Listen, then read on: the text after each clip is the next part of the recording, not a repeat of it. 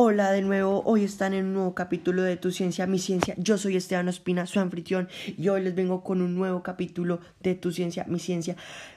Ayer publiqué el último capítulo de la vida privada de las estrellas, así que ya se acabó esta temporada y ahora vamos a ir con una nueva, que es el origen de los elementos y diversos mecanismos de nucleosíntesis.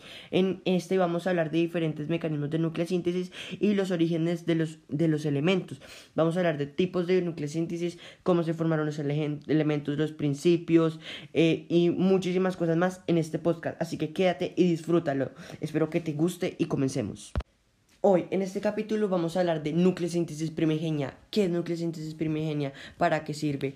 ¿Cómo se forma? Y espero que les guste. Bueno, el primer día del universo, el Big Bang, todas las fuerzas cobraron vida. Antes que esta explosión le diera la chispa al universo, todo estaba en una simetría, todo en uno. Eso e, esa simetría, este todo en uno, se le llama átomo generador, partícula generadora, semilla generadora. Hay muchos nombres para el Big Bang. Hay otros como la gran explosión. Bueno, entonces en este punto, en esta simetría, todo estaba en uno, o sea, todo estaba muy comprimido en una gran cantidad de energía, pero en ese entonces no servía el espacio y el tiempo, o sea, no, no había, porque pues no se había creado, entonces cuando explotó el Big Bang, todo el espacio se formó, el tiempo eh, empezó, entonces por eso se decía que el Big Bang es el principio de todo. Obviamente no se está 100% comprobado, pero es la teoría más acertada en el mundo científico y la comunidad científica. Después de que explotara el Big Bang, exactamente 4 minutos después, el universo estaba a una temperatura de 10 grados Kelvin potenciado a 27. Eso es una temperatura enormemente alta pero al irse expandiendo el universo y lo sigue haciendo hoy en día por la expansión acelerada, la temperatura y la densidad disminuye rápidamente. La expansión acelerada, eh, hay diversas teorías y la más acertada es por la energía oscura. La energía oscura ocupa más del 70% de la masa del universo, ¿cierto? Entonces es como el opuesto a la gravedad, es como una gravedad opuesta, ¿cierto? Entonces les voy a hablar del espectro, del espectro atómico y, los y el efecto Doppler para que podamos entender mejor esto. Habrías visto una vez que la luz blanca, al pasar de, a través de un prisma, se descompone en los colores del arco iris, lo que indica que está compuesta de ondas luminosas o fotones de diferentes longitudes de onda. Cuando un elemento químico o eh, en particular es iluminado en luz blanca, los electrones de sus átomos absorben selectivamente ondas en ciertos tamaños y dejan pasar todas las demás. Los tamaños de las ondas que cada elemento puede absorber son específicos e su huella digital.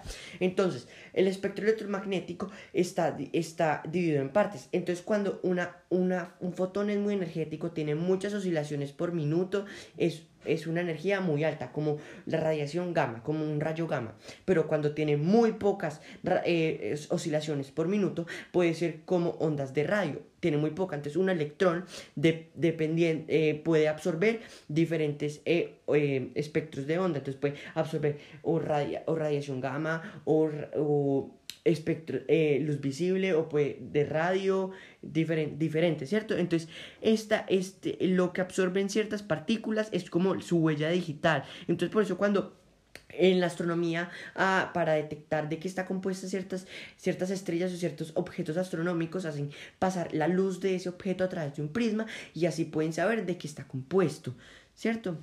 Además, en la parte del espectro electromagnético, donde está la luz visible, también tiene mm, otras oscilaciones mm, poco, poco notables, pero hay. Entonces, en estas oscilaciones están los cambios de temperatura por color y sus colores. Entonces, digamos, aunque te, te suene un poco ilógico porque mucha gente se confunde que el rojo normalmente es un color que está muy caliente, pero no siempre es así. De hecho, en las estrellas, el color rojo indica una estrella de una temperatura no muy baja, pero no son las más calientes. De hecho, las más calientes son blancas. entonces, en el espectro visible, el rojo es el más frío. El el naranja le sigue, después el amarillo, después el verde, después el azul y el violeta es el más caliente del espectro visible. El rojo está a 700 nanómetros, ¿cierto? Y el violeta está a 400 nanómetros. Entonces el rojo tiene una oscilación de 700 nanómetros y de 400 eh, y el violeta de 400 nanómetros. Entonces, en, el, en, la descripción del podcast les voy a dejar una imagen para que lo vean. Entonces, entre más arriba estén, más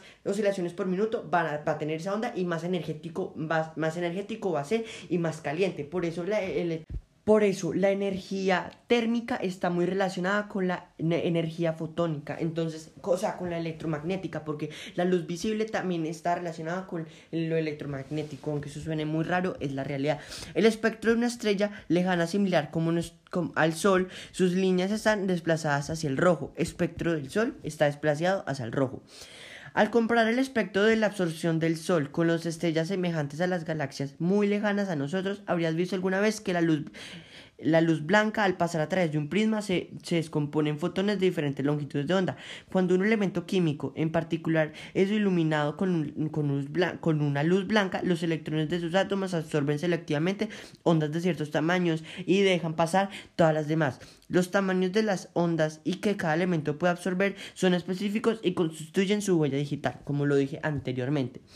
Se observan las mismas líneas, pero con una interesante diferencia. Las líneas del espectro de las estrellas lejanas están corridas hacia el rojo.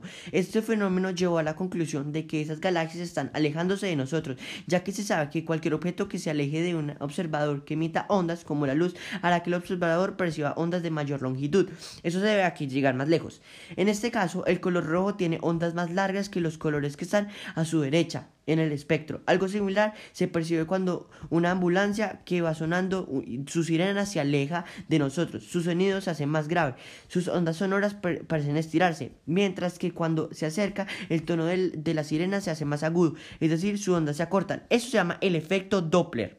Para que sepan, para que se acuerden. Ese efecto se llama el efecto Doppler. Entonces, si muchísimas galaxias lejanas están alejándose es porque alguna vez estuvieron cerca, es decir, esta observación es, es, consistente con el hecho de que el universo se encuentra en expansión constante y que alguna vez todo partió en un solo punto, como en el momento de la gran explosión. Eso no quiere decir que nos podamos acercar a otros cuerpos eh, como eh, Andrómeda. Andrómeda cada vez se está acercando más a la Vía Láctea y va a haber en un punto que se fusionen y que colisionen. Bueno, algo que, que, cuando dije colisionar, no exactamente se van a, van a chocar y van a hacer pedazos, pero algunos objetos sí van a colisionar, pero eso es muy improbable porque hay unas distancias enormes, enormes. Porque digamos, si tú lo ves así como en una planilla, en una hoja, sí vas a ver que todo está muy pegado, pero si tú lo vas acercando como haciendo un zoom, se, se van a ver muy dispersas. Un ejemplo, cuando tú ves una imagen del sistema solar en internet o en, en escala, tú ves que están muy cercas unos de otros, pero realmente están a millones de kilómetros de distancia. Un ejemplo, la Tierra y el Sol está a una unidad astronómica que es igual a 150 millones de kilómetros de distancia. Aunque esto parezca muy corto, para cuando lo ves en una imagen realmente es una distancia enorme. Obviamente a escala cósmica eso no es ni un pepino, eh, ¿cierto? Cuando se calienta objetos metálicos, por ejemplo, un alfiler de metal, pues obviamente porque estoy hablando de metálicos, por ejemplo, un alfiler en la estufa o una herradura a la frauga, inicialmente eso se pone al rojo apagado y después cuando se va calentando se va poniendo al rojo vivo. Si se sigue calentando su color va cambiando de rojo a un azul muy tenue y brillante para finalmente verse blanco. Es, eh, bueno, algo que les quería decir, entre más blanco esté un color, más caliente va a estar. Este cambio de color se debe a que al aumentar la temperatura a la radiación roja se agrega progresivamente otros fotones de mayor energía hasta cubrir toda la longitud de onda del espectro visible. Por eso los objetos por eso los objetos se ven blancos, porque están mucho más calientes. La radiación que absorbe y emite un cuerpo caliente es equilibrio de diferentes temperaturas. Se conoce como radiación del cuerpo negro y fue explicada por Max Planck, mi héroe realmente. En 1900, quien postuló la, la cuantización de la energía para explicar la distribución de frecuencia emitida por un cuerpo negro a diferentes temperaturas. De manera similar, se piensa que cuando la temperatura en el universo era muy alta, las partículas elementales se encontraban en un estado especial denominado plasma, donde los electrones y los fotones interactúan fuertemente en una especie de equilibrio. Pero aproximadamente 380 mil años después de la gran explosión, la temperatura descendió a 3000 grados Kelvin. Entonces los electrones pudieron asociarse con los núcleos y formar los primeros átomos estables de la historia del universo. Estos ya no interactúan tan fuertemente con los fotones de la radiación y se, y se desacoplaran de ella. O sea, los fotones ya, o sea, eh, en un principio cuando estaban muy energéticos los átomos por la temperatura, eh, los electrones interactuaban mucho con el campo fotónico, o sea, el electrónico con el fotónico. Algo que les quería decir es que en la, en la física clásica, mucho antes, o sea, no hoy en día, se creía que una partícula era algo sólido, como una pelota.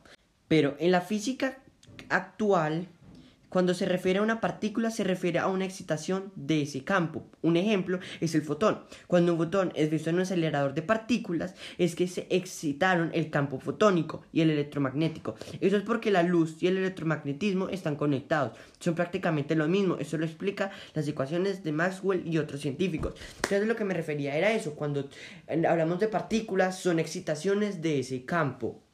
Bueno, retomemos, pero les voy a leer desde un poco, eh, lo voy a decir desde un poco más atrás para que no nos perdamos. Bueno, estos ya no interactuaban tan fuertemente con los fotones de la radiación y se desacoplaban de ella. Los electrones ya no interactuaban tan fuertemente con los fotones, ¿cierto? Ya se podían acoplar a los núcleos. Esto significa que ya no todos los fotones eran emitidos y absorbidos por los electrones, sino que algunos ya pudieron viajar libremente sin ser absorbidos por estos. Entonces, el universo dejó de ser opaco, así la materia y la radiación siguieron enfriándose por separados. De, acuerdo con lo que se sabe a la radiación del cuerpo negro, la radiación correspondiente estaba en las zonas de rayos ultravioleta, pero la expansión constante del universo provocó que las longitudes de onda de esta radiación también se hicieran más grandes.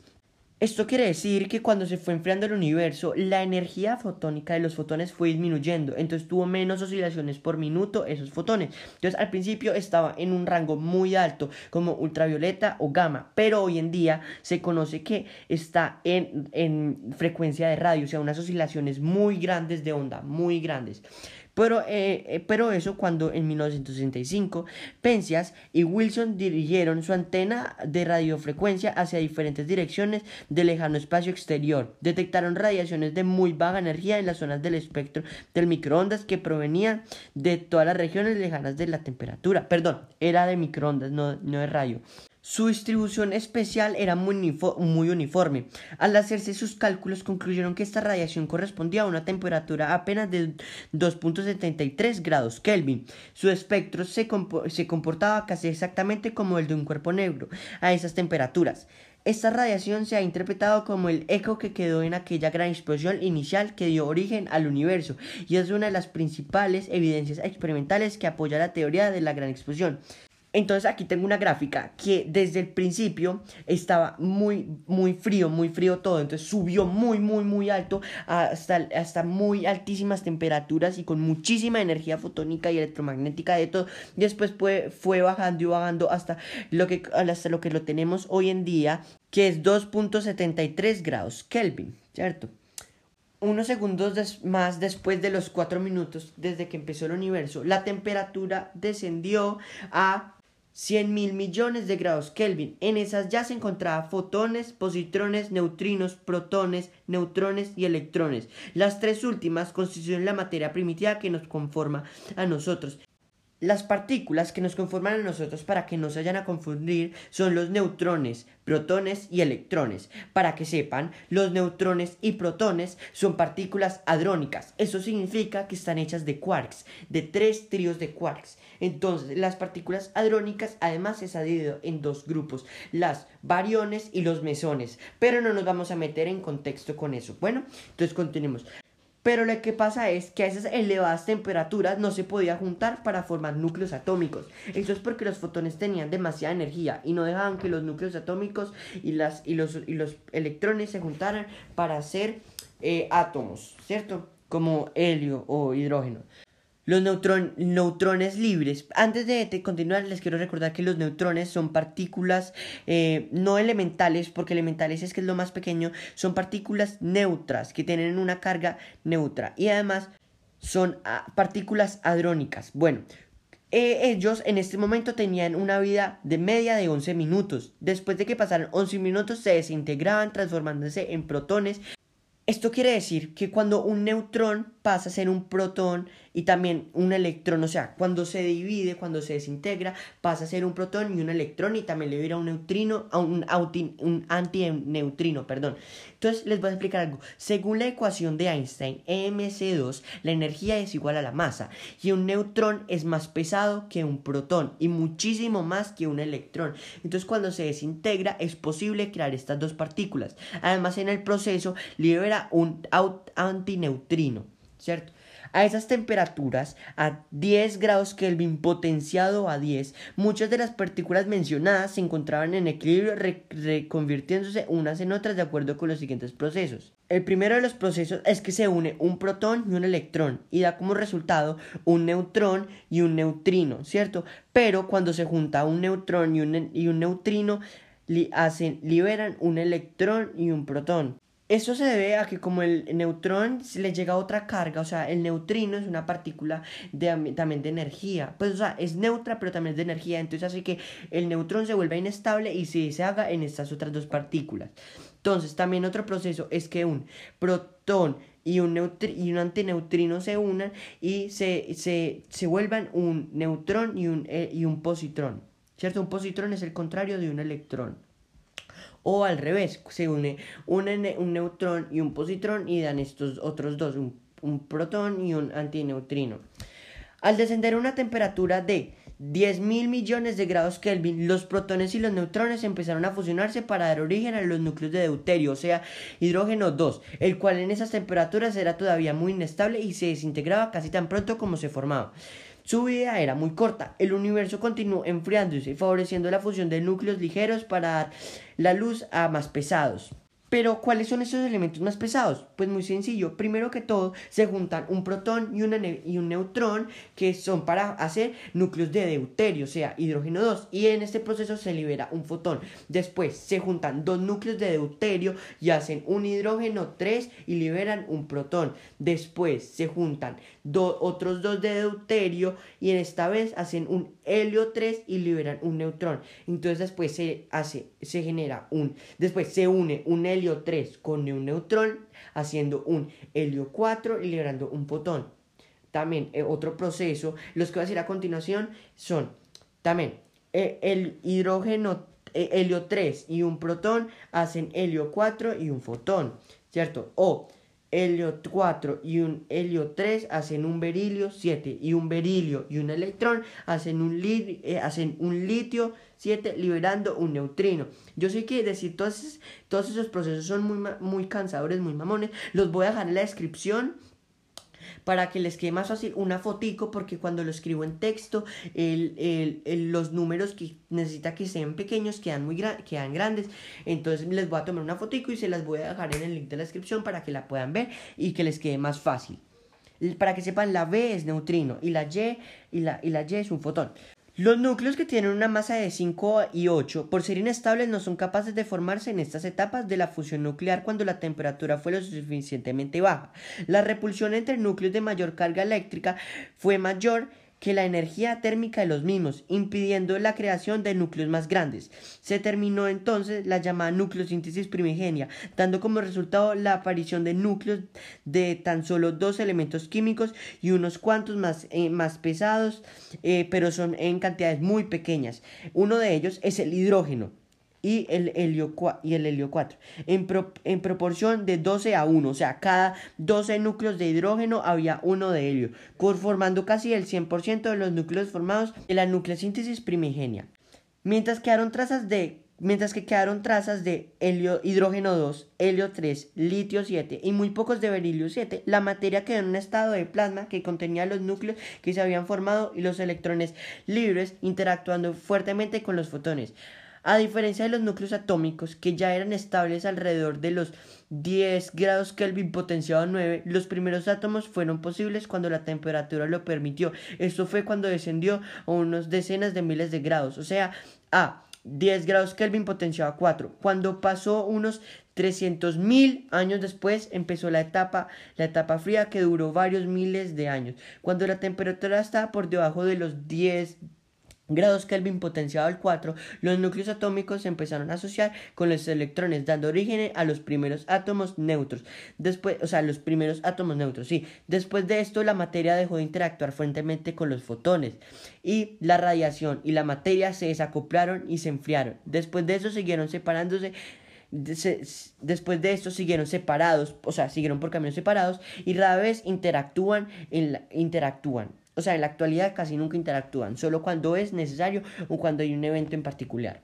Ahora, espero que les haya gustado, espero que se lo hayan disfrutado, espero que se lo hayan gozado, espero que lo hayan entendido todo y además de todo, espero que les haya servido y nos vemos en un próximo capítulo de tu ciencia, mi ciencia, esta vez el origen de los elementos y diversos mecanismos de nucleosíntesis y nos vemos en un próximo video y ahora sí los dejo, hasta luego.